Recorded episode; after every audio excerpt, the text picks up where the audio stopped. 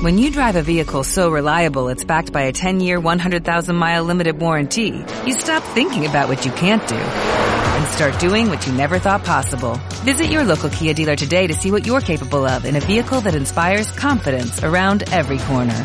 Kia, movement that inspires. Call 800-3334-KIA for details. Always drive safely. Limited inventory available. Warranties include 10-year 100,000-mile powertrain and 5-year 60,000-mile basic. Warranties are limited. See retailer for details.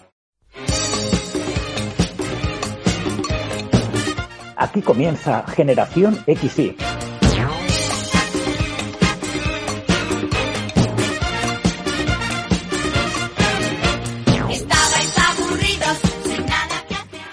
Muy buenos días, buenas tardes o buenas noches, queridos amigos. Mi nombre es José María García y os doy la bienvenida a Generación XY, el podcast nostálgico que semana tras semana saca del olvido los mejores recuerdos de los 80 y de los 90. Y saludamos también a nuestros oyentes de Cantabria en Cadena Philly que nos estarán escuchando hoy lunes a las 7 de la tarde, en una semana en la que España está de alguna manera a medio gas, porque estamos ya en una semana de puente, una semana, una semana ya prenavideña y en la que muchos de vosotros seguramente estaréis tomando contacto con la nieve, con las compras, con las luces de Navidad. Sea como sea, tened muchísimo cuidado que ya sabéis que ahora tenemos una nueva palabra que está de moda, Omicron. El dichoso bicho no nos abandona y de nuevo tenemos que volver a estar más en guardia que nunca y protegernos a nosotros y a nuestros queridos para que de alguna manera podamos tener de unas Navidades que se parezcan lo máximo posible a aquellas Navidades que teníamos cuando éramos unos chavales, cuando estábamos en los 80 y los 90.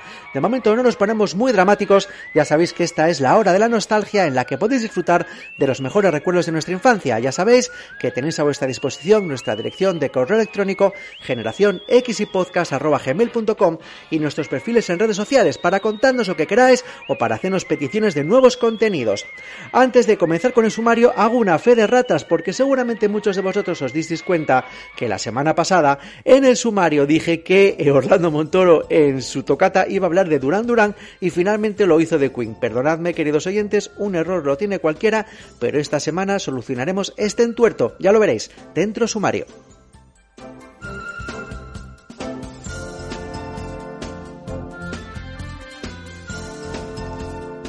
En la primera parte del programa hablaremos de una serie que mezclaba detectives y médicos, diagnóstico asesinato, y continuaremos hablando de Terminator, la saga de Arnold Schwarzenegger. En la segunda parte del programa, La máquina del tiempo de María Berzal nos hablará de las series de dibujos que veíamos cuando éramos unos críos, el tocata de Orlando Montoro, esta semana sí que sí, hablará de Durán Durán, y cerraremos el programa con el cajón desastre y el concurso de sintonías de Generación XY.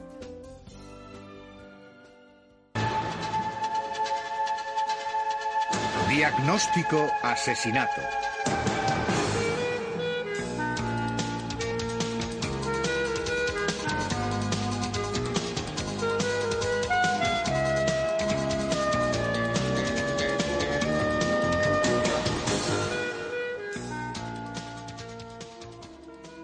Una máxima importante en el terreno de las series de televisión es que tiene que haber productos para todos los públicos, más allá de las preferencias de la crítica especializada, que suele tener tendencia hacia productos más prestigiosos y de calidad, olvidando normalmente a colectivos como por ejemplo el de las personas de edad más avanzada. Este nicho generacional suele preferir productos más sencillos, como por ejemplo la serie de la que vamos a hablar hoy, Diagnóstico Asesinato, que no es más que un procedimental de caso semanal a cargo de una extraña pareja formada por un padre doctor y un hijo detective.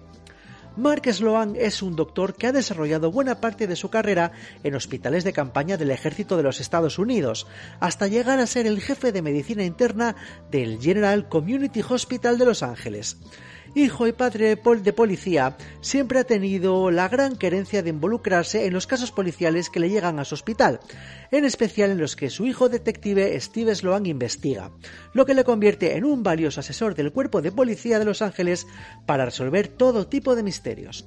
Para hablar del origen de Diagnóstico Asesinato, tenemos que recordar a Fred Silverman, que junto con su guionista de confianza, Dean Habrop, había creado dos grandes éxitos en la televisión, como fueron Madlock y Jake y el Gordo, por lo que se propusieron que la cadena CBS debía seguir contando con esta racha y con Dean Dyke como estrella de una nueva serie, y para ello utilizaron un episodio de Jake y el Gordo como piloto para esta nueva serie, para Diagnóstico Asesinato. La encargada de escribir y diseñar este episodio fue una veterana guionista, Joyce Burdick, que llevaba muchos años escribiendo para esa pareja de productores en Madlock, Los misterios del padre Dowling o la propia Jack y el Gordo. La aplicada Burdick recogió el encargo de sus dos jefes y diseñó una historia con esa pareja de padre e hijo de protagonista y utilizando el entorno de un gran hospital para encuadrar los misterios semanales, con la intervención del personal del hospital tanto con el gruñón administrador como con sus dos discípulos más aventajados. El episodio tuvo tal gran éxito de audiencia que hizo que la cadena CBS les encargara una serie de películas televisivas que rodaron en Denver, básicamente porque la productora, por razones económicas, estaba rodando allí los nuevos casos de Perry Mason y de esta manera podría aprovechar los equipos para estas películas. Al seguir triunfando en las audiencias, la siguiente decisión fue convertirla en serie semanal para esa temporada otoñal, con algunos cambios menores en el reparto y en lugar de en cambiar también el lugar de donde se estaba rodando, que en esa temporada inicial pasó de Denver a Los Ángeles, incluyendo el traslado del propio hospital sin ninguna explicación alguna de un día para otro. Eso es como si cogemos el Hospital de la Paz de Madrid hoy y mañana tenemos el Hospital de la Paz, pues no sé, en Cuenca, por ejemplo ya se arrancó Diagnóstico Asesinato, con unas críticas feroces por parte de los críticos especializados, pero con grandes audiencias en los sectores más adultos de la población, que no son precisamente los preferidos por los anunciantes, que son los que al fin y al cabo pagaban la inversión de las cadenas en las series de televisión. Lo sé, a mí me ocurre igual. Cuanto más ejercicio, más como. Me refiero a que estoy divorciada y no hago vida social porque no encuentro una canguro. Y no la puedo encontrar porque no hago vida social. Vaya, Nancy Stewart, ¿Quién dices que es? directora de información, finge no verla y a lo mejor no nos molesta. No puedo. Pues, ¿Doctor Sloan?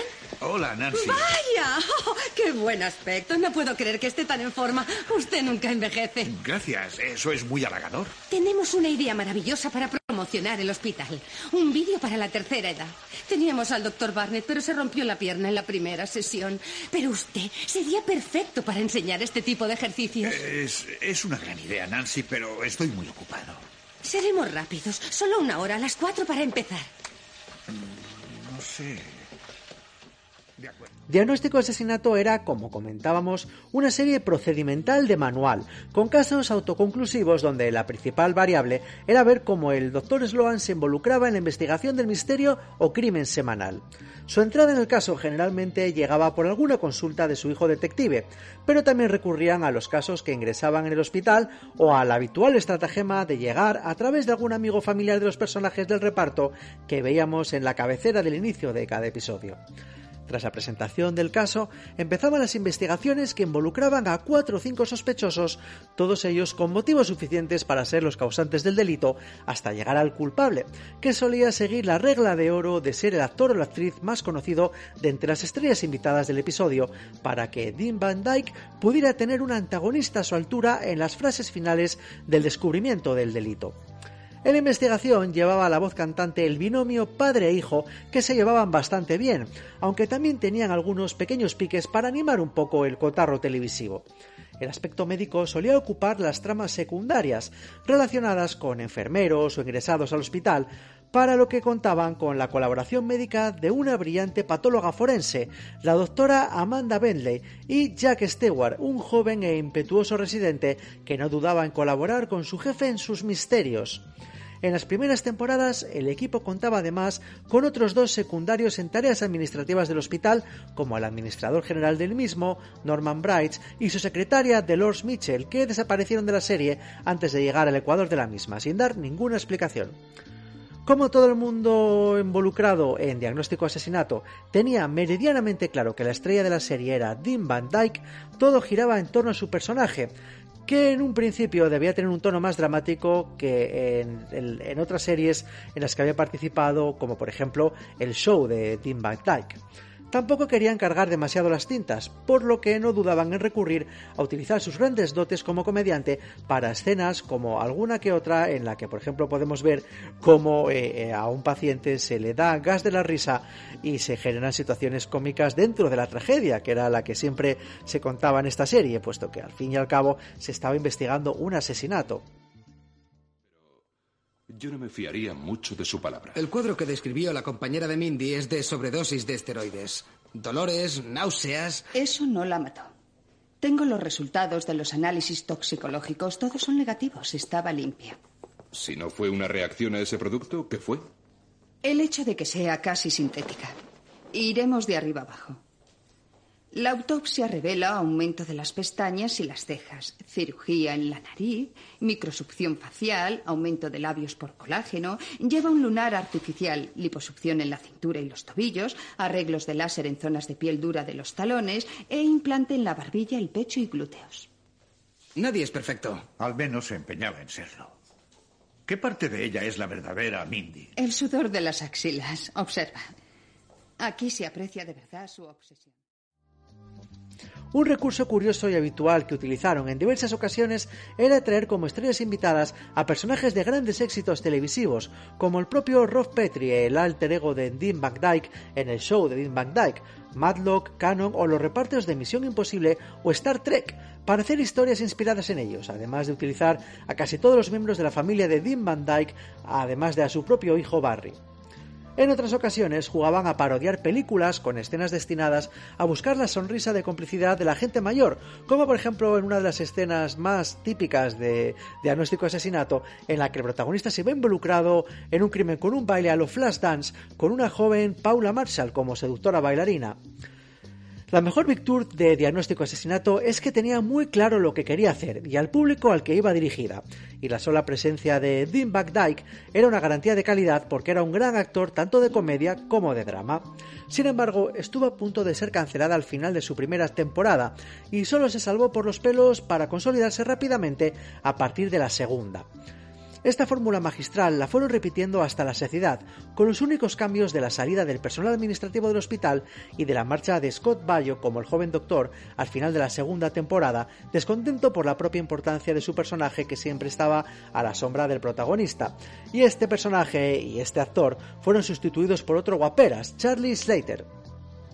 La continuidad de las historias nunca fue ninguna preocupación para los productores de Diagnóstico Asesinato, que no dudaron, como ya os he comentado, de pasar de Denver a Los Ángeles, de hacer desaparecer a personajes secundarios sin previo aviso, o incluso en algún caso de cambiar la forma de la muerte de algún ser allegado dependiendo del episodio, por lo que de hecho hacían un reset al inicio de cada episodio sin preocuparse de llenar, los huecos argumentados, perdón, los huecos de argumento que se iban creando entre capítulo y capítulo. A mí personalmente siempre me han gustado las series procedimentales, pero en este caso nunca me llegó a llamar demasiada la atención esta serie protagonizada por Dean Van Dyke, aunque tengo que contaros que por supuesto a mi abuela le encantaba y por eso está aquí, como un, como un cariñoso homenaje a mi abuela que le encantaban estas series de intrigas y misterios y asesinatos.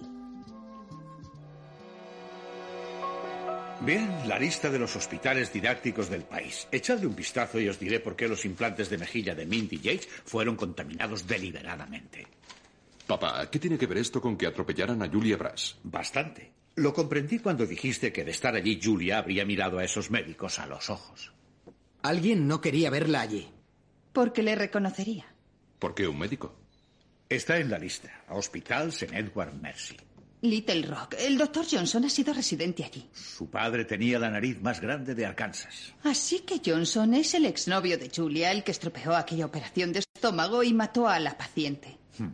De todo lo que nos contó, una cosa es cierta.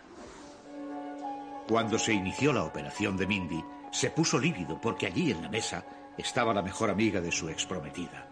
Una paciente que antes o después le reconocería y airearía su negligencia pasada. Sabía que si quería impedirlo, aquel era el mejor momento. Se disculpó. Como ya os he comentado, Diagnóstico Asesinato fue una serie que no le fue mal en audiencias en términos absolutos, porque en términos relativos triunfaba únicamente entre las personas de edad más avanzada y este target no resultaba nada atractivo para los anunciantes. Este hecho fue el que precipitó el final de Diagnóstico Asesinato después de su octava temporada. Oye, nada mal, ¿eh? Porque para ser una, serie que no resultaba del todo rentable para las cadenas, la mantuvieron en antena durante ocho temporadas y podemos ver su último episodio, el episodio 178, el 11 de mayo de 2001. En televisión española, Diagnóstico Asesinato se ha emitido por distintas cadenas de televisión y en distintos horarios. Por ejemplo, se emitió en la 2, en Antena 3 y más tarde ha pasado por prácticamente todas las cadenas de, TN, de TDT del espectro de televisivo español. Yo estoy seguro de que en algún momento alguna cadena americana decidirá reinventar o hacer un reboot de esta querida serie de Diagnóstico Asesinato, pero mientras tanto es muy fácil encontrar todos los capítulos e incluso en catalán en YouTube, así que ya sabéis queridos oyentes, después de Generación XY os invito a que os toméis un café mientras veis un caso protagonizado por el padre e Van Dyke en Diagnóstico Asesinato. Y ha llegado la hora de unos pequeños anuncios nostálgicos antes de continuar con Generación XY. Hoy existe un hombre nuevo, un hombre que ya está en el futuro. Este hombre domina el BASIC. BASIC, la primera y única enciclopedia de la informática y de los ordenadores personales.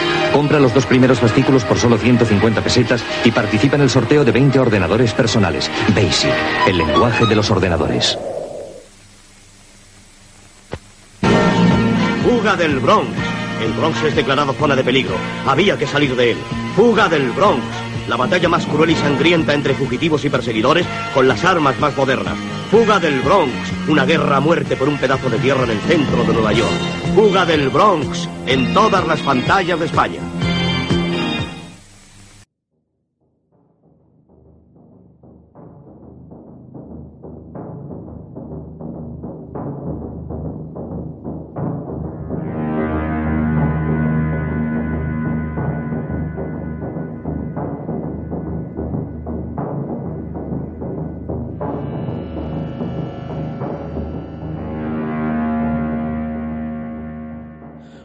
26 de octubre de 1984 llegaba a las salas de cine Terminator. Esta película de acción y ciencia ficción, dirigida por James Cameron, contó con las actuaciones de Arnold Schwarzenegger, Linda Hamilton y Michael Biehn, y marcó por completo el género presentando una historia fresca, respaldada por efectos especiales de primer nivel y actuaciones únicas.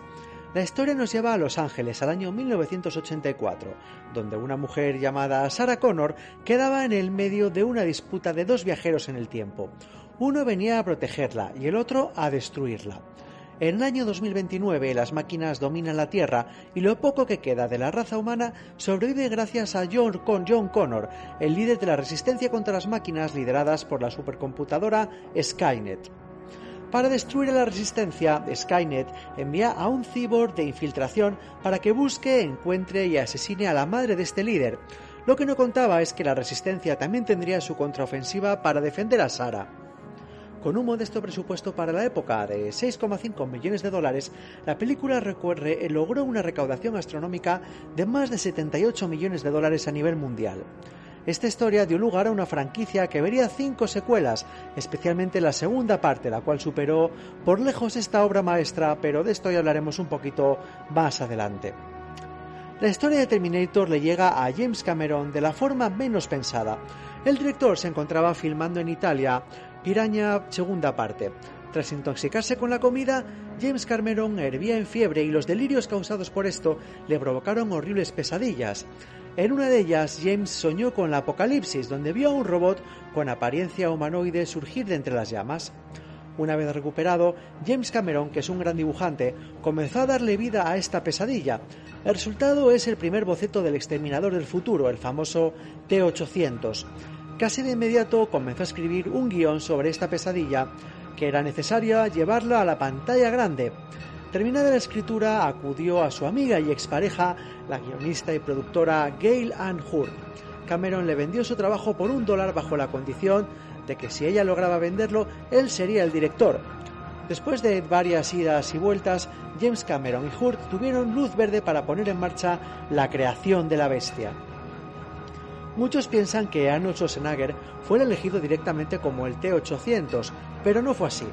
Cuando James Cameron dibujó las posibles formas del cyborg, pensó en personas de, una estatura baja, ya que de esta manera pasaba desapercibido el T-800 y se filtraba de mejor manera entre los humanos. Para los bocetos se inspiró en su amigo el actor Lance Hensklein. De hecho, Cameron quería a toda costa que Hensklein fuera el exterminador, pero la producción no quería que este fuera el responsable, ya que tenía en la lista a otros actores. Según rumores, se dice que le ofrecieron este papel a Sylvester Stallone y a Mel Gibson, los cuales declinaron la propuesta. El otro nombre que sonó y hasta tuvo todas las papeletas para ser el cyborg fue el del deportista y actor O.J. Simpson. Cameron rechazó a Simpson debido a que la apariencia del deportista le parecía inofensiva, amable incluso. Ni James Cameron imaginó lo que haría después O.J. Simpson. La producción le pidió a Cameron que tuviera en cuenta a un actor para el papel de Kyle Reese, Arnold Schwarzenegger, Arnold estaba empezando a elevar su carrera ya que como Conan el Bárbaro había tenido grandes dotes de popularidad. James Cameron no estaba para nada de acuerdo con que el austríaco fuera el héroe, ya que, teniendo a alguien de su altura, quien interpretase el exterminador debería superar incluso el tamaño del ex Mister Universo. Cameron se, se reunió con Arnold para tratar de convencerlo de que no encajaba en el papel. Esta reunión cambió por completo la cabeza del director, puesto que durante su charla Arnold Schwarzenegger le dio consejos sobre cómo hacer los movimientos del exterminador y otros aportes importantes que se tuvieron en cuenta finalmente para el personaje. Las cosas dieron un vuelco ahora que James Cameron quería a Arnold en el film como el cyborg. El austríaco no estaba seguro, no quería ser un villano y decía que su papel tenía muy pocas líneas. Ni lerdo ni perezoso, James le convenció diciendo que aunque fuera el malo, la atención estaría centrada en él y que la película lleva el mismo nombre que el personaje. Afortunadamente sabemos cuál fue la respuesta de Arnold Schwarzenegger y es que, como todos sabemos, aceptó finalmente participar en Terminator. En Terminator somos testigos del nacimiento de una de las frases más famosas del cine, I'll be back, volveré. Esta línea sería usada por Arnold Schwarzenegger dentro y fuera de la franquicia de películas, sin dejar de lado que también todo el mundo entero comenzó a utilizarla tras haberse estrenado Terminator. Durante el rodaje, Arnold Schwarzenegger lo comentó a James Cameron que no se sentía muy cómodo con esta línea del guion y hasta le sugirió al director decir la frase completa, sin la contracción, es decir, en lugar del famoso I'll be back, Arnold Schwarzenegger quería decir I will be back. Cameron, firme defensor de sus ideas, fue tajante y le dijo al actor, yo no te digo a ti cómo actuar, tú no me digas a mí cómo escribir los guiones. De no haber sido por James Cameron, es probable que esta frase no hubiera pasado a la historia del cine. Tal vez no lo parezca, pero el sofá es muy cómodo. Aquí estará a salvo.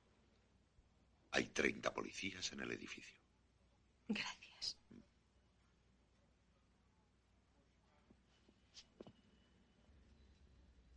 Buenas noches. Buenas noches. Adiós.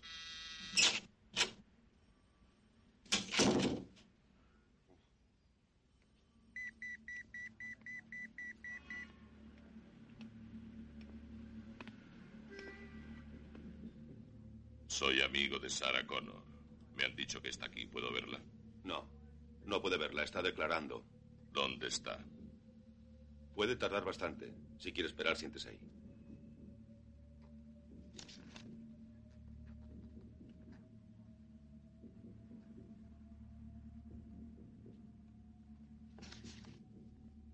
Volveré. Aunque no se esperaba que fuera un éxito comercial o de crítica, Terminator encabezó la taquilla estadounidense durante dos semanas y ayudó a lanzar la carrera cinematográfica de James Cameron y consolidar la de Arnold Schwarzenegger. En el caso de la guionista y productora Gail Hurt, la película implicó un salto en su carrera como productora, aunque fue el primer y único guion que escribió. Adicionalmente, el éxito de la película también llevó al lanzamiento de cuatro secuelas. Terminator 2 El juicio final en el año 91, Terminator 3 La rebelión de las máquinas en el año 2003, Terminator Salvation en el 2009 y Terminator Genesis en el 2015. Y la quinta secuela, Terminator Destino Oculto en 2019, en la que, la que se desarrolla el viaje en el tiempo y el papel de Connor en la futura resistencia postnuclear. Terminator también significó un punto de inflexión en el mundo de las películas de ciencia ficción y en el cine en general por los ya antes mencionados efectos especiales, los cuales fueron obra de Stan Winston, productor y diseñador de robots para las películas, el cual también formó parte del equipo de la segunda, la tercera y la cuarta parte de Terminator. Diseñó los robots para Parque Jurásico, para Doom, para Big Fish, Inteligencia Artificial, Alien, Predator y Eduardo Manos Tijeras, entre otras. Eh, me toca a mí.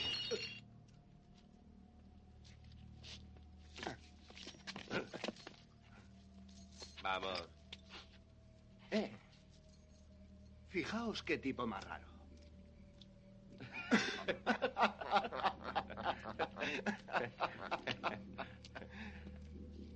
Bonita noche para pasear, ¿eh?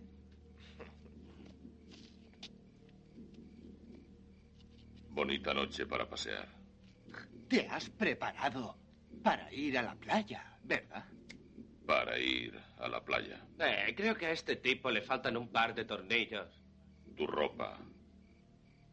Dámela ahora. Ven tú a buscarla. De todas las secuelas de Terminator, sin duda la más exitosa fue Terminator 2, El juicio final. Fue una película que con un presupuesto de 102 millones de dólares consiguió recaudar nada más y nada menos que 570 millones de dólares, como colocándola en su momento como la película más taquillera del año 91. Esta secuela que ya se venía rumoreando desde que se estrenó la primera parte, desde que se estrenó Terminator en el, en el año 84, pero no pudo ser hasta el año 91 que se estrenara esta segunda parte, principalmente por dos motivos. Primero, un tema legal, y es que había una disputa entre la poseedora de los derechos y la productora cinematográfica que quería llevar a, parte, a cabo esta, esta segunda parte. En el año 90, Caracol Pictures adquirió los derechos a Hemendale y se comenzó la producción de la película con el regreso de Schwarzenegger, Hamilton y Cameron. Ese rodaje comenzó en octubre de 1990 y duró hasta marzo del 91. Sus efectos visuales causaron avances en las imágenes generadas por ordenador, incluido el primer uso del movimiento humano natural para un personaje generado por ordenador, además de tener el primer personaje principal parcialmente generado por una computadora. Si en la primera parte de Terminator pasó a la historia su famoso Volveré, I'll be back, en esta segunda parte no podía ser menos y también consiguieron colocar una célebre frase entre las más recordadas de la historia del cine de todos los tiempos. ¿Sabes cuál es?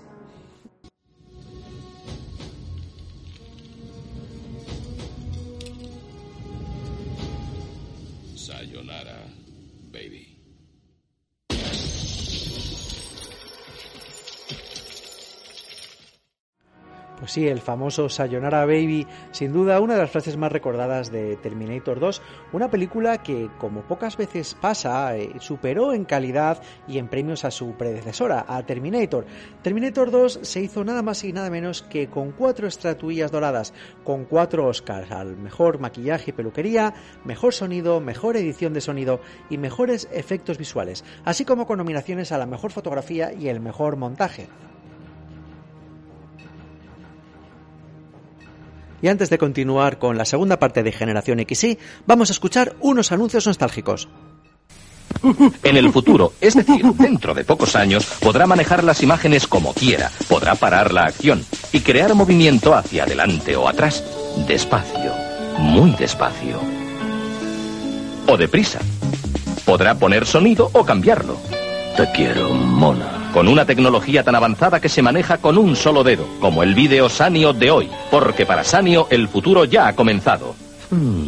Sanio, hacemos fáciles los aparatos más difíciles.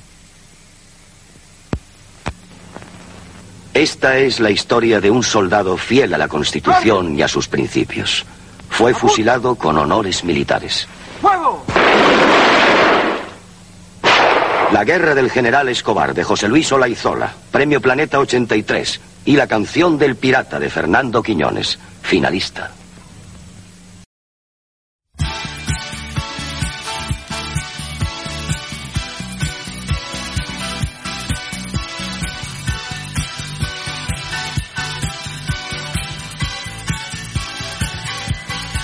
La máquina del tiempo con María Berzal. Bajo tu ropa y me quemo en tu Y como siempre, a estas horas en Generación XY llega la hora de los recuerdos nostálgicos con nuestra querida María Berzal y su máquina del tiempo. Hola María. Hola José, encantada de hablar contigo como siempre. ¿Qué tal la semana? ¿Bien? Pues muy bien, muy bien. Bueno, creo que hoy tenemos un tema que nos han pedido muchos oyentes y que tú también tenías muchas ganas de hacer, ¿verdad? Hoy hablamos, Eso es. Hoy hablamos de series de dibujos que veíamos cuando éramos pequeños. Eso es, y como siempre creo que aquí se hará patente nuestra diferencia generacional. Vamos a ver, ¿cuál es la primera serie de dibujos animados que tú recuerdas haber visto en la tele, José? Pues mira, yo creo que la primera que recuerdo es David el Nomo. ¿Qué te parece? Mira, La verdad es que no, yo no sé si fue David el Nomo o, o- o Heidi, no lo tengo muy claro, pero yo creo que eh, pensándolo ¿Heidi? Es David el Nomo. Sí, Heidi sería una reposición. claro, hombre, por supuesto. por Ah, supuesto. bueno, yo, tengo, yo también tengo dudas. No sé cuál fue primero, si Heidi o Marco. Yo sí lo tengo claro, fue una de esas dos. Aunque fíjate que me inclinaría por Marco. Recuerdo estar sentada entre los sofás de mis papás, así, en una sillita dándoles la mano, y llorar a moco tendido con las peripecias de Marco. Ya sabes, en un pueblo italiano, al pie de las montañas. Bueno, pues eso, allí vivía Marco en una humilde morada. Es uno de los grandes clásicos que hoy se puede ver en filming, por cierto, pero te digo una cosa, José. Yo no soporto escuchar la música de Marco. Sí. Según la escucho, empiezo a llorar como en los dibujos animados así japoneses, fiu, fiu, lágrimas así a tope. Lloro sin parar. Es un acto reflejo. Sí. La historia de Marco está creada por Isao Takahata, que era, bueno, realmente gore la historia, si alguien no la conoce. Y Pues si sí. la vemos con nuestros ojos de hoy, Marco, pues era un niño que eh, había emprendido un viaje desde los Apeninos a los Andes en busca de su mamá. Su mamá había emigrado a Argentina y había dejado de mandar cartas. Marco estaba Claro. muy preocupado por su paradero y entonces, pues nada, con sus 6, 7, 8 años, porque no tenía más, se lanza a la aventura de recorrer el mundo para encontrarla. Él solo. Eh, nada, él así, con su, con su mono a medio, que era su gran compañía. Fueron unos 50 episodios más o menos de, de- de- de dra- de drama, absolutamente, donde pues el pequeño va corriendo todo tipo de, de aventuras. ¿Y por qué digo lo de con los ojos de ahora, José? Porque Marco, entre otras cosas, pues llevaba una bota de vino de la que bebía sin parar. Era, pues como te he dicho, un niño de 6, 7, 8 años, pequeñísimo, que se echaba solo a andar por el mundo con el mono. Claro, Entonces, pero bueno, yo creo que ahora mismo cumpliría, bueno, ahora mismo y entonces, aunque no lo viéramos así, cumplía todos los parámetros del maltrato infantil. Hombre, mátate fácil, yo lo de que era pequeñísimo lo entiendo porque si, si iba bebido o iba borracho todo el día, ¿cómo va a crecer la Hombre, criatura? Pobrecito, dando- mi dando Marco. al- al- yo lo que, María, lo que nunca me quedó muy claro es a que se dedicaba la madre de, de Marco en, en Argentina. Bueno, es que creo que tampoco lo explicaron nunca muy bien, igual que lo de la Yo tengo mis sospechas, pero, pero bueno, vamos a dejarlo, vamos a dejarlo ahí. Pero oye, me comentabas que, eh, que para ti, eh, Marco, pues era un drama y siempre terminabas llorando y demás. ¿Te pasaba lo mismo con Heidi? Pues mira, Heidi también me da mucha ternura y también lloro mucho con ella, a mis y tantos que tengo. Pero no es lo mismo. Por ejemplo, cuando mis hijas eran pequeñas, les compré toda la colección de Heidi, la de Marco no, y me senté a verlas mm, de nuevo, ¿no? A, a- a mis Sí. y tantos, como te digo, ¿no? Eh, y te puedo confirmar ya desde la edad adulta que éramos muy gores. Heidi también había sido creada por este Isao Takahata, que debió ser un niño con una infancia muy dura. Eh, ¿Quién es Heidi? Pues Heidi es una niña que se va a vivir a las montañas con su abuelo, que es un señor muy antipático y que no tiene ninguna gana de cuidarla. Pero al final pues acaban creando un estrecho y bonito vínculo porque Heidi pues es una niña muy cursi, muy inocente, muy que quiere al abuelito, abuelito, abuelito y al, el abuelito al final pues cae en sus, en sus redes y en su, en su cara de pan con ojos de niña japonesa. Sí, total, Heidi sí, no solo pasa el tiempo con su abuelo, también lo pasa con su amigo, que es el pastor Pedro, o con su amiga Clara, pero claro, no todo podía ser así de bonito, porque Clara estaba en una silla de ruedas y tenía una institutriz espantosa, que era la señorita Rottenmeier. En fin, que eso, sumado a que también tenía seis o siete años, tenía que ordenar las cabras en el monte, hacerle la comida al abuelo, la cama, casi no tenía ropa, no iba al colegio, en fin, pues otro caso de maltrato infantil, lo que te digo. Pero vamos, un maltrato infantil del libro. Yo, ese abuelo, eh, realmente es que mucho querer a su nieta, mucho querer a su nieta, pero ese abuelo era un inútil, era, era incapaz. Yo no sé cómo podía vivir él solo en aquella montaña. Bueno, pobre. ¿eh? Pobre, pobre, era un abuelo de las montañas. arañas que quieren.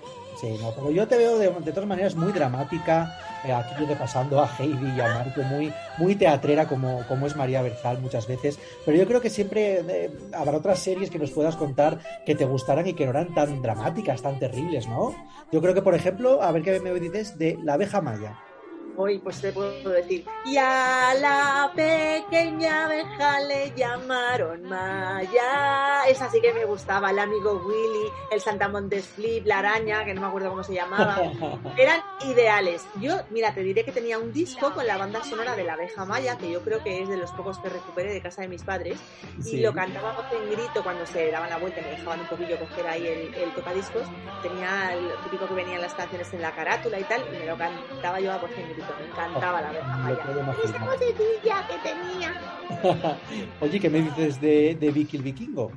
Uy, también me sé esa. Hey, hey, Vicky, hey, Vicky, hey. Este hijo de un gran jefe. Me las sé todas. Na, na, na, na, na, na, na, na, na, na, na, Vicky, eh. Qué buena memoria tengo, ¿eh? Bueno, pues Vicky era el primer, o fue el primer héroe europeo de dibujos que competía directamente con las estrellas japonesas. Algunos dicen que era una copia descarada de Asterix, pero yo es que esto no lo veo, José, porque no soy nada fan de Asterix, la verdad, y no entiendo muy bien la, la- el paralelismo, la sintonía, no lo entiendo. Puede que sea así, yo no lo comparto. Vicky era pues así como valeroso y tal, pero en el fondo también era un poco ñoño. A mí me gustaban los vikingos viejos, ¿no? Porque para superhéroes, si tengo que elegir, prefería mil millones de veces a ¡Puños fuera! Hombre, claro, Mazinger Z, por favor. Joder, que es que cómo no vamos a hablar de Mazinger Z. Mira, no sé si sabías, María, que fue la primera serie japonesa aparentemente pensada solo para niños. Ojo, y cuando digo niños, digo del género masculino, ¿eh? No sé si te habías dado cuenta. Llegó a España en el año 78 y no estaba solo Mazinger, también tenía una novia, que era Afrodita. ¿Te acuerdas, María? Hombre, claro, pechos fuera, no te digo más, ¿cómo no me voy a acordar? Aunque te voy a decir una cosa, que preparando la documentación de, de estas series y buscando algunas así, algunos títulos antiguos, que a lo mejor no recordaba los nombres y tal, me he encontrado con que esa frase es un mito y que Afrodita nunca llegó a decir pechos fuera, y yo No, hubiera ¿en jurado que tú lo decía. Ostras, yo, yo también, vamos, me, me acabas de destrozar un mito. Sea, Sí, que sí, era- hombre, no me he puesto a repasar todos los capítulos de, de Mazinger y Afrodita, pero parece ser que nunca lo dijo. Pero a ver, me confirmas que aunque no lo dijeran, sí que los pechos salían, ¿verdad? Hombre, los pechos salían y los niños lo decíamos todo el rato sin parar, pechos fuera, mm, puños fuera, pechos fuera. Esto era una cosa loca en los patios de los colegios. Sí, me acuerdo, yo, me acuerdo también perfectamente. Oye, lo que me gustaría hablar es de eh, algún héroe, de algún superhéroe más nuestro, más cañón, más, más patria, María. No sé si tú seguías las andanzas del ingenioso Hidalgo. Hombre, Don Quijote, ¿cómo no? La ponían, la ponían la serie los domingos después de las noticias, ponían un capitulito de Don Quijote y Sancho Panza, lo recuerdo muy bien porque en aquella época yo me iba con mis padres a pasar los fines de semana por ahí y hasta que no terminaba Don Quijote no volvíamos a casa, o sea que es que esa era la, la hora tope en la que regresábamos al hogar. Sí, hombre, la verdad es que molaba un montón que nos quisieran dar a conocer cuando éramos unos críos las obras de nuestra literatura. Y una cosa muy curiosa es que el doblaje de esta serie contaba con un reparto de lujo. Estaba Fernando Fernán Gómez como Don Quijote, eh, Antonio. Ferrandis, Chanquete como Sancho Panza, Luis Varela como eh, el bachiller Sansón, Carrasco, me acuerdo, y Rafael Penagos como Miguel de Cervantes. Y es que era toda una exhibición vocal que los niños de entonces no llegábamos a apreciar del todo, la verdad. Hombre, ni los niños ni los mayores, pero la verdad es que era una serie de mucha calidad y, Sí. y se notaba. Esas series ahora mismo para los niños no se hacen, bueno, ni se hacen, ni se ponen dibujos para los críos después de las noticias del domingo, ni cuando llegan del cole, ni nada, una pena. En fin, bueno, había otras muchas series que me gustaban. Por ejemplo, Los Pitufos. ¿Qué me dices?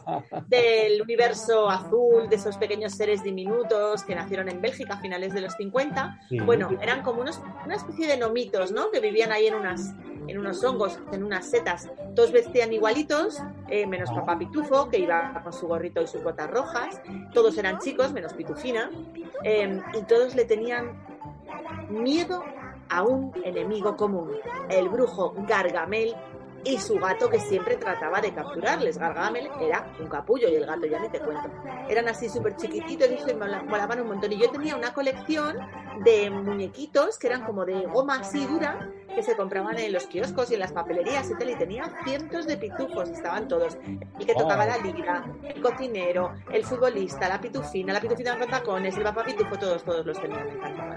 Sabes que los pitufos viéndola con, eh, con los ojos de, de hoy en día del siglo XXI también es una serie súper machista, ¿eh? porque el papel de la pitufina, eso, la pitufina realmente inventó el término de cosificación de la... Ay, bueno, por favor, pero no nos podemos poner tan intensos con todo, que lo del maltrato infantil de Marco y de Heidi era una cositina un poquito así que te voy a decir, pero si también vamos a destrozar nuestra infancia y nuestros recuerdos maravillosos de los pitufos, pues a ver qué me dices de David el Nomo o de, yo qué sé, la vuelta al mundo en 80 días, que al final el que 80 días son 80 nada más, pues era un perro el que daba la vuelta. Y del inspector Gadget, a ver qué me cuentas. Ese ya me pilló a mí un poco más mayor, pero bueno. No sé. Seguro que a la que no le vas a poner una pega es a, a las sagas de Érase una vez. Pero bueno, ahora no vamos a hablar, que esto ya lo hemos hecho en otras ocasiones. Eso es. Y la verdad es que las sagas de Érase una vez no tienen un pero. No. Oye, y otra cosa que podría yo hablarte sin duda es de Bob Esponja. Sí, claro, ¿quién vive en la piña debajo del mar? Esa me la sé yo mejor que tú, te lo aseguro. Pero esa no es una serie de tu infancia, no te pases. No, no. Yo igual puedo lanzarte alguna de las que conozco porque, bueno, porque al menos le gustaban a mi hermana pequeña, que debe ser más o menos de tu edad. Por ejemplo, ¿qué me dices de los diminutos? Nadie sabe dónde están. O sea, que esa te gustaba, ¿eh? Hombre, claro, esa, esa era un clásico, la verdad. Y es que y la intenté ver hace poco y no la encontré. No sé si, si, estará en YouTube, la verdad es que no, eh, no lo he buscado muy concienzudamente, pero lo que sí que tengo curiosidad, y mira, aprovecho a lanzar un reto aquí a nuestros oyentes, a ver si alguien es capaz de decirme quién cantaba la sintonía, la canción de los diminutos, porque esa es una, una canción típica y mítica de nuestra infancia. Y preguntas de trivial seguro. Segurísimo, segurísimo. De Quesito Rosa. ¿Quién cantaba la canción de los diminutos? ¿Alguna más de tus series favoritas, José? Pues mira, los snorkels. ¿Te acuerdas de los snorkels? Ay, me encantaban los snorkels, que eran así los que tenían como un como un tubito en la cabeza. Esa también me pilló más mayorcilla, pero como tengo hermanos pequeños me, me gustaban. Eran los que tenían el tubo así en la cabeza, ¿no? Efectivamente, los snorkels eran unos pequeños seres que vivían debajo del agua en el fondo del mar, algo así como Bob Esponja, pero, sí, pero de, de los 80. Era una mezcla entre Bob Esponja y los Teletubbies, podríamos decir. ¿no? O sea, pues tenían unos tubos en, en la cabeza, los snorkels, de ahí su nombre, y tenían pues una, pues vivían pues en una comunidad, en Snorkilandia, que era pues una especie como de su mundo acuático, y ahí lo típico. Me acuerdo de la música de los snorkel, ¿cómo era? Yo tampoco, pero, pero bueno, por Habrá que buscarla. Sí, sí, sí.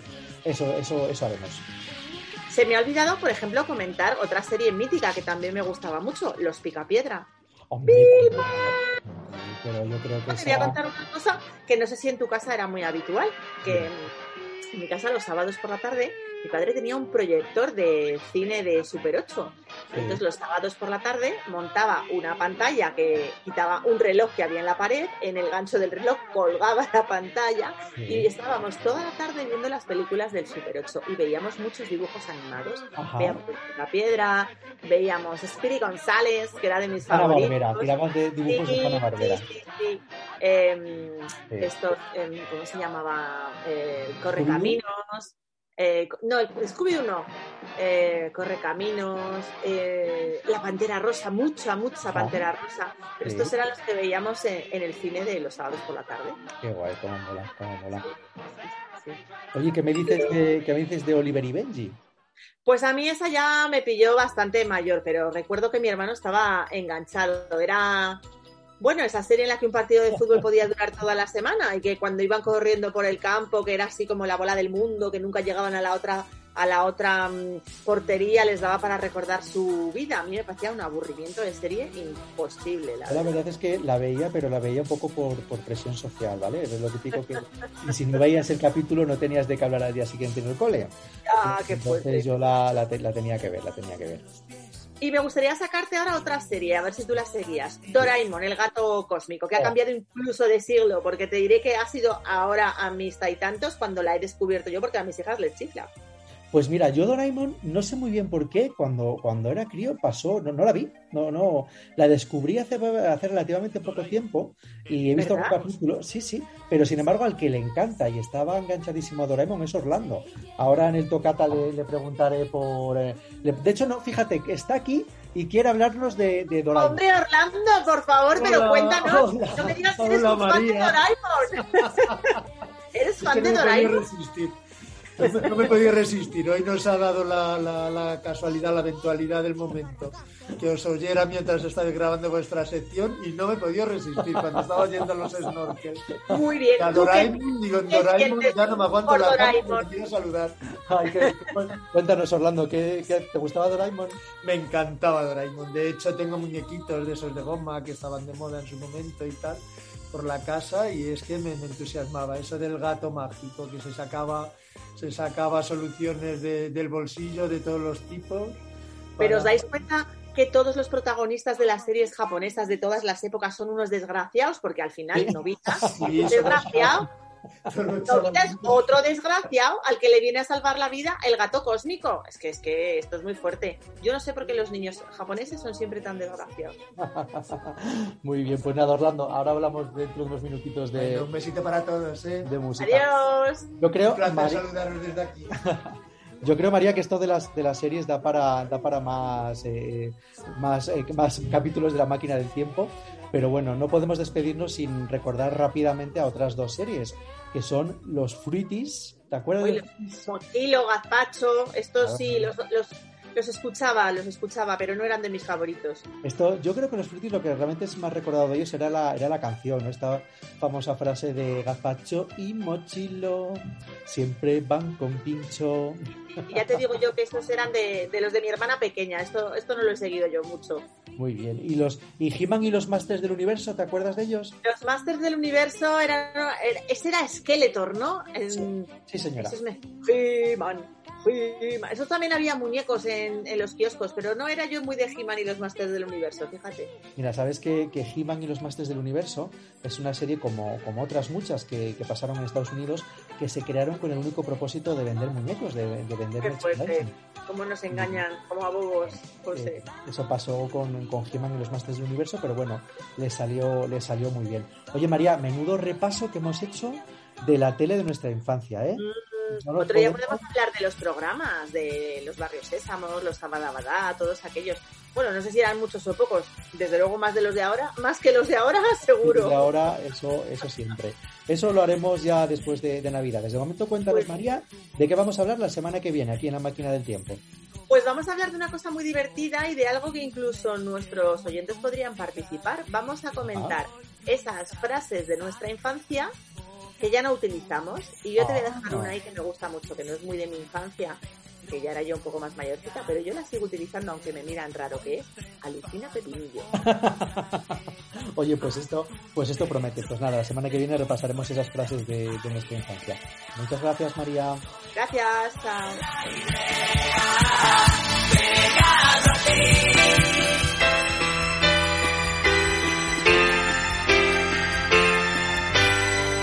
El Tocata, con Orlando Montoro.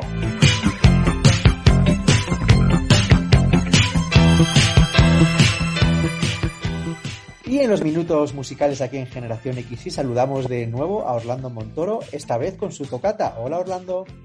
Hola, José. Pues nada, ya sabemos que te encantaba Doraemon, pero cuéntame, me imagino que aparte de Doraemon también te gustarían algunos otros dibujos animados, ¿no?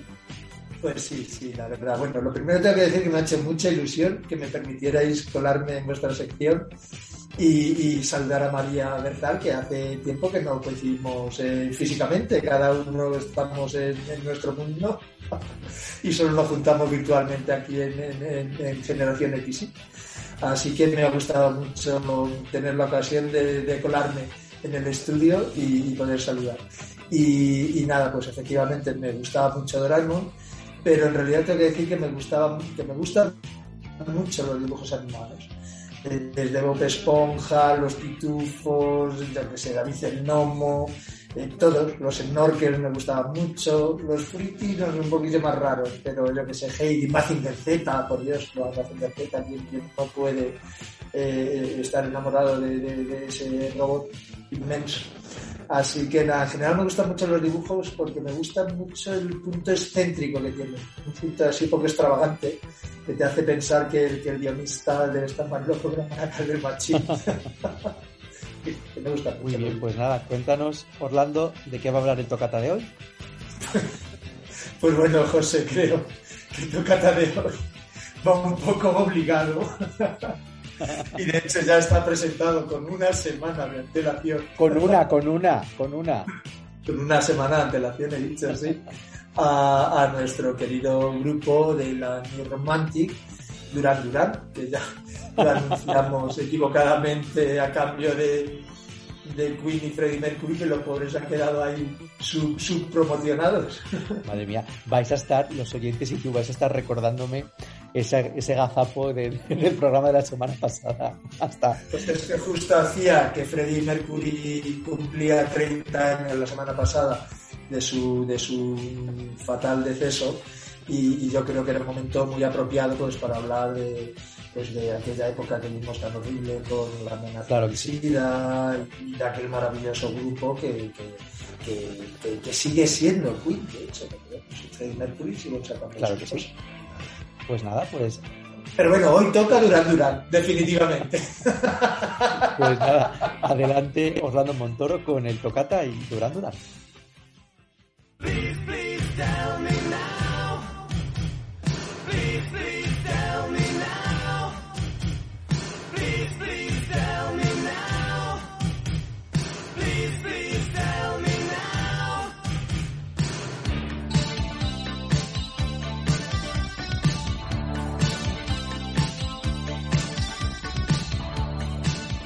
Duran Duran, grupo que se formaría en Birmingham en 1978 en plena ebullición del post-punk y explosión New Wave, unirían la energía y actitud del hazlo tú mismo de los Sex Pistols a los ritmos bailables de Chic y el elegante estilo de David Bowie y Roxy Music, a los que incorporarían el synth-pop, el hard rock y el funk conformándose como figuras clave del New Romantic de los primeros 80 y que ya hemos comentado hace unos cuantos tocates.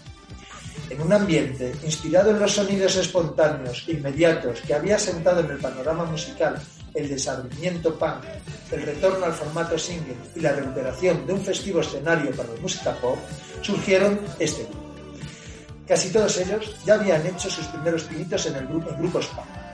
Su elegancia, estilismo y sofisticada imagen, su rabiosa juventud y peinados que volvían loca a las adolescentes, quizás ha hecho, como a muchos dentro de este movimiento, que su música y el talento interpretativo, compositivo y provocador de sus primeras propuestas haya sido infravalorado por los críticos de este grupo, que no solo es uno de los grupos de mayor éxito en la década de los 80, sino que siguen en activo incorporando grandes temas al panorama musical.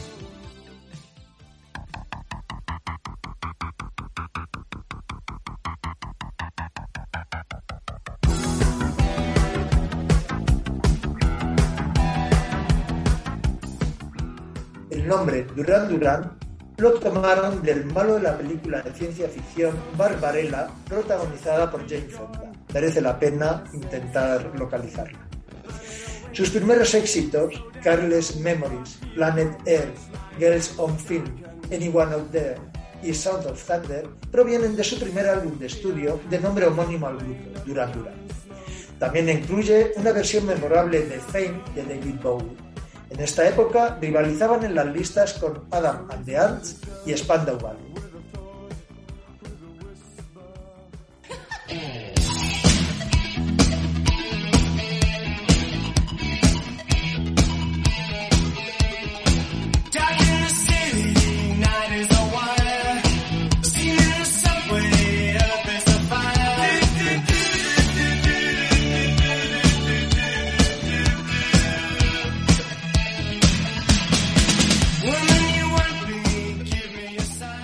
Su segundo álbum, Río, de 1982, que incluye los temas Hungry Like the World, de Chofer, Río y Safe Prayer, consiguieron abrir la puerta de Estados Unidos al New Romantic, llevándolos a girar en el país norteamericano como teloneros de Blondie.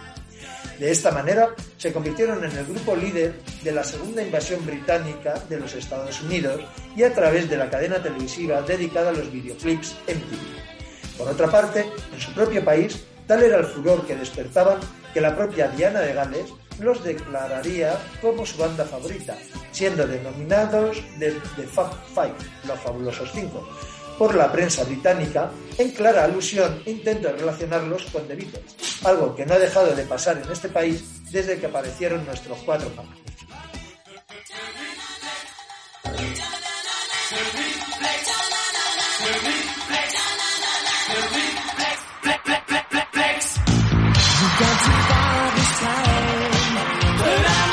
Primer número uno en Inglaterra y cuatro en Estados Unidos lo tienen con Is There Something I Should Know de su tercer disco Seven and the Rag de 1983.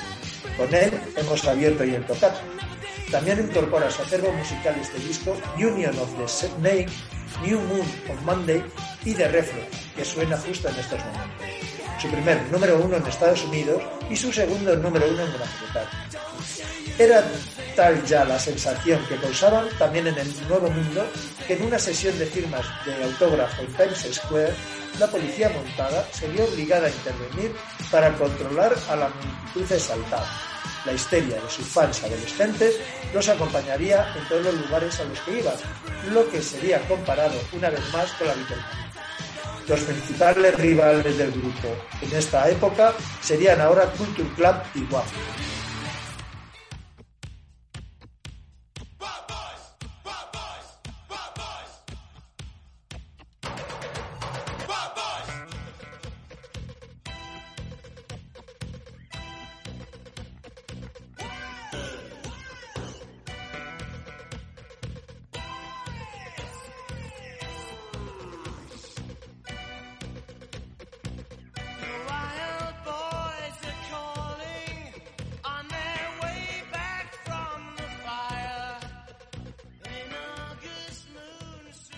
1984 es el año que disfrutaron de las mejores vistas desde la cima del mundo. En 1984 publicaron el single Wild Boys, incorporado al LP en directo Arena del mismo año y que se convirtió en uno de sus trabajos de mejor resultado comercial.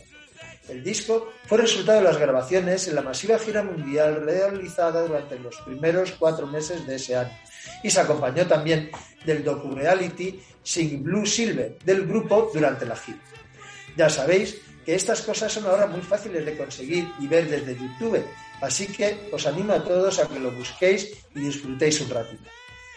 Su decisión de lanzar el vídeo de Union, The Union of the Snake en MTV una semana antes de que el sencillo fuera lanzado para las radios causaría una reacción importante, en una época en que la industria musical temía realmente que el videoclip matara a la estrella de la radio.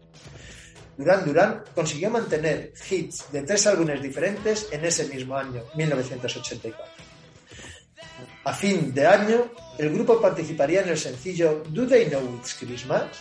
con el propósito de recaudar fondos para combatir la hambruna en Etiopía en el Band Aid, junto a otras celebridades como Josh Michael, Boy George, Bono, Paul Weller, Paul Young y Steve, y que también hemos comentado en diversas ocasiones aquí en el Tocato.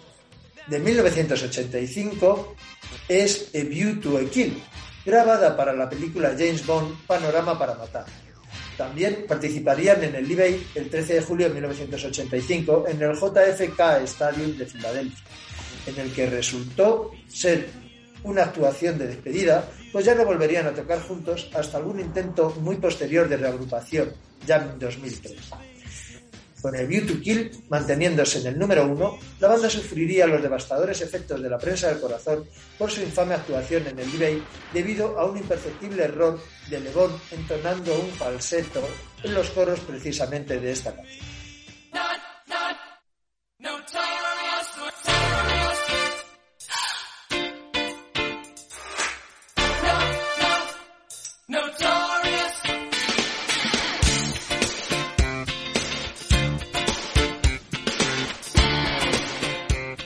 En este punto, las fricciones entre componentes provocó que Duran Duran se extinguiera en dos grupos, los más rockeros Power Station, formado por John y Andy Taylor, junto al cantante Robert Palmer y Tony Thompson, y Arcadia, con el resto de integrantes del grupo inicial, Simon Levon, Nick Rhodes y Roger Taylor.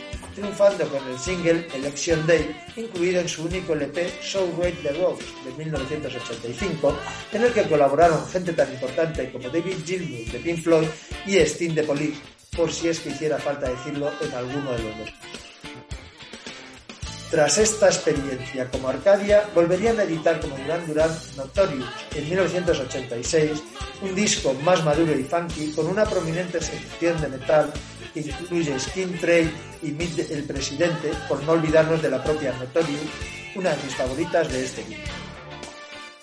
Giraron por Norteamérica con David Bowie y compartieron escena con Lou Reed en el Benefit for Association, cantando temas tan emblemáticos como Walk on the Wild Side y Sweet Jane. Su afinidad con el grupo de Lou Reed, la Velvet Underground, mencionada por el propio Andy Warhol, que también había declarado su admiración por el grupo, era evidente.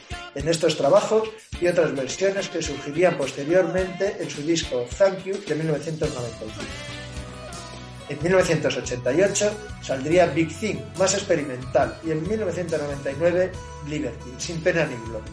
Pero en 1993 vuelven a petarlo con uno de sus mejores trabajos, Duran Duran The Wedding Album, que incluye el excelente single Ordinary World y una versión de Femme Fatal de la, de la Velvet Underground, que volvió a elevar al grupo a lo más alto de las listas mundiales y a conseguir las mejores críticas de su larga trayectoria. En 1995 sacan un disco de versiones, Thank You, con adaptaciones de Bob Dylan, Lou Reed, Iggy Pop, Temptations o The Doors, que, aunque considerado fallido, yo creo que habría que recuperar poco a poco y tema a tema. Y de una y otras maneras, los miembros del grupo han seguido en activo. Todavía este año han publicado el álbum Future Past, al que seguro que podéis sacarle provecho. A mí, Duran Duran y los New Romantic, de los que seguro volveremos a traernos algún grupo al tocata, me saben a ron con Coca-Cola en el barrio Alonso Martínez de Madrid, cualquier viernes anónimo de esa época a partir de las... bueno, tirando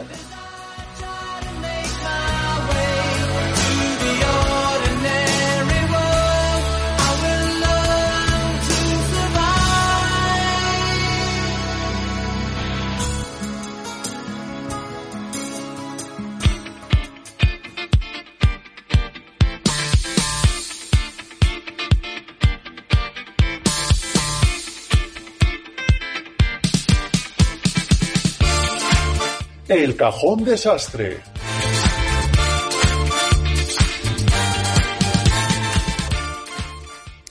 Y en el cajón desastre de esta semana queremos haceros una recomendación literaria, literaria nostálgica ochentera, veréis. Seguramente muchos de vosotros conozcáis a Eduardo Aldán, un eh, famoso cómico español, actor español, que durante muchísimos años estuvo interpretando un monólogo que se llamaba Espinete no existe. Espinete no existe eh, estaba basado pues en las propias experiencias del propio Eduardo como niño en los 80 y la verdad es que fue un monólogo que tuvo muchísimo éxito.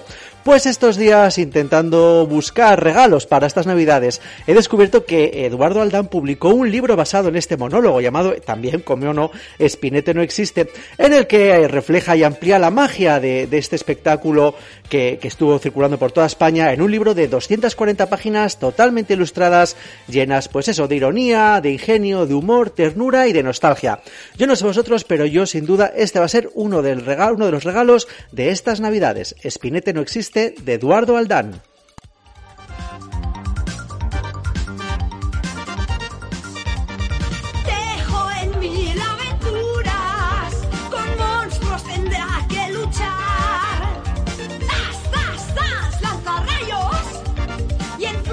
Ya ha llegado la hora de desvelar la sintonía oculta de esta semana en el concurso de las sintonías.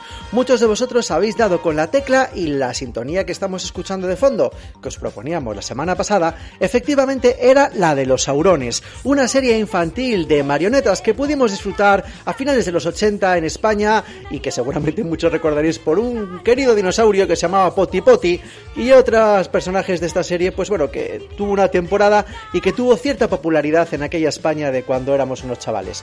La rueda sigue como siempre y ha llegado la hora de proponeros una nueva sintonía para esta semana.